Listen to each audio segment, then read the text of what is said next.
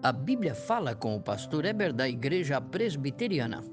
Em Mateus capítulo 11, verso 28, o Senhor Jesus faz um rico convite. Diz ele: Vinde a mim todos que estáis cansados e sobrecarregados, eu vos aliviarei.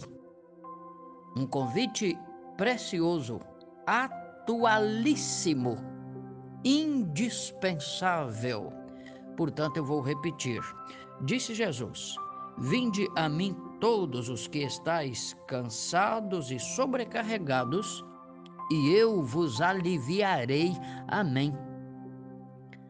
Toda pregação sã e toda doutrina sã ensina que uma pessoa só pode vir a Cristo pelo poder do Espírito Santo e pela graça de Deus.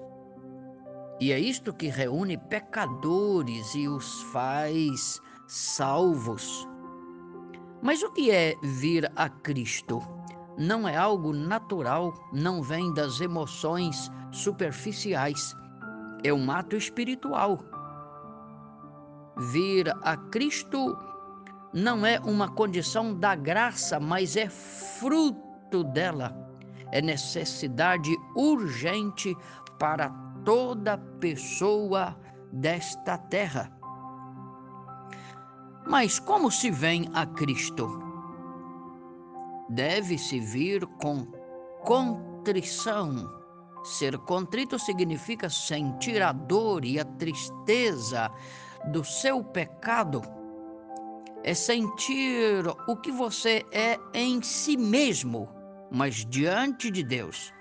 Não é apenas reconhecer o mal em você, não é apenas sentir a dor e a amargura pelo resultado de seus pecados, não é apenas lamentar porque você persiste e continua no pecado. Não. Ser contrito significa ser consciente de seus pecados diante do tribunal da justiça de Deus.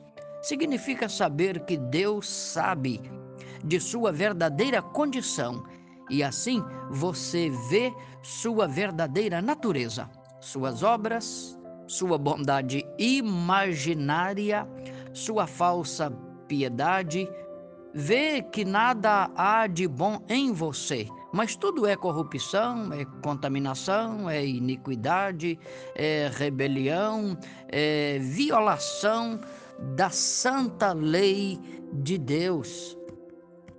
Ser contrito significa que você ouve o veredito de Deus declarando a sua culpabilidade e a sentença de sua condenação. E mais, ser contrito significa que você aborrece o seu pecado e então se prostra no pó e na cinza diante do tribunal de Deus.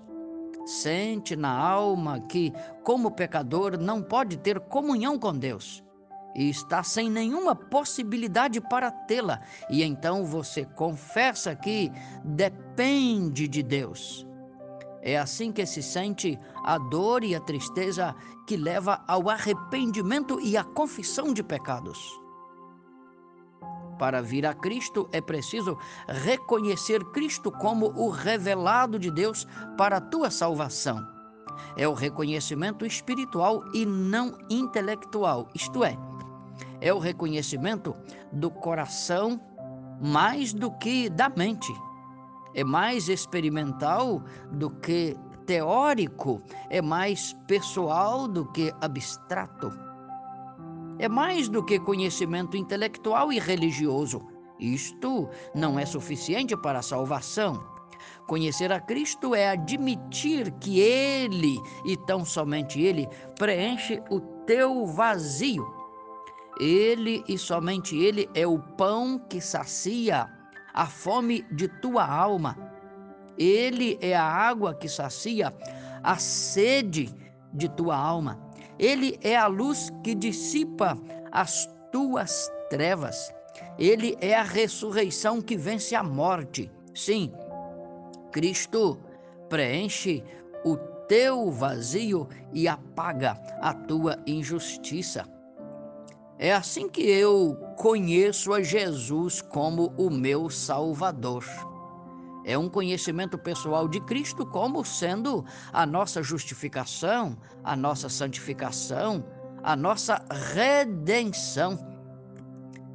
Este conhecimento nos garante que Cristo supre com toda eficiência as nossas necessidades espirituais e tê-lo como nosso Senhor e como nosso Salvador é questão de vida ou morte.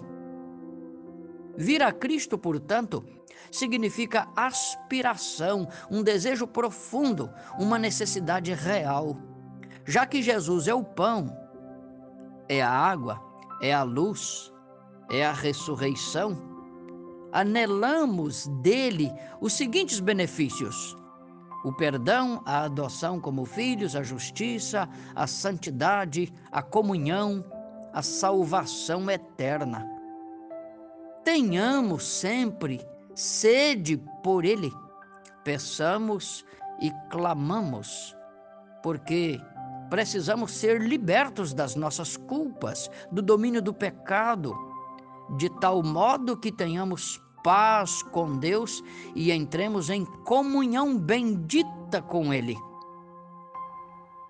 A Bíblia diz dos servos são aqueles animais que, depois de correrem tanto, tanto, cansados, esgotados, anseiam pelas correntes de água.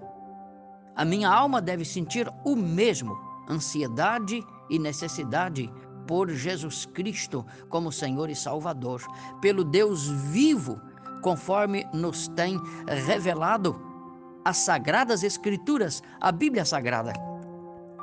Vir a Cristo, portanto, significa apropriar-se dos seus benefícios, das bênçãos de sua graça. Então, eu digo: primeiro, eu sou dele, porque ele é meu pertenço à sua insondável graça que derramou na cruz por mim. Segundo, tenho fé de que ele morreu por mim e em meu lugar. Minhas vestes são lavadas no sangue do Cordeiro que tira o pecado do mundo. Sou lavado em sua justiça. Terceiro, vivo para ele, porque ele vive em mim. Quarto, me acerco de comunhão com Ele e com o seu povo remido e salvo pelo seu sacrifício da cruz. Sigo a Cristo, porque isto é o mais importante para mim. Isto se tornou inesquecível, inapagável em minha alma. Todo o meu interesse, todo o meu viver agora é para Cristo. Então eu quero te fazer este convite. Vamos com Cristo, vamos segui-lo, vamos viver pertinho dele, vamos depender dele e vamos honrar o nome dele para sempre? A maneira que cada um vem a Cristo é de menor importância, seja como Paulo, que era perseguidor e inimigo da igreja, mas que teve um chamado repentino e saiu das trevas e se lançou, mergulhou na misericórdia, no perdão e na graça de Deus. Ou como Timóteo, que foi criado num ambiente evangélico, sendo ensinado pela mãe e pela avó, mulheres cristãs que liam a Bíblia e oravam com ele todo dia. Ele foi instruído desde pequenino no Evangelho do Senhor Jesus Cristo e teve a bênção de viver para Ele, honrá-lo e servi-lo no ministério do Evangelho. Então, vamos com Cristo? Cristo nos convida para a salvação. Ele deseja salvar a tua alma, assim como salvou a minha. Ele deseja abençoar a tua família. Eu gostaria muito de ajudá-lo. Então, venha comigo na igreja presbiteriana e com certeza a tua alma achará refúgio, paz e esperança em Cristo. Que Deus assim o abençoe. Tenha um ótimo dia. Amém.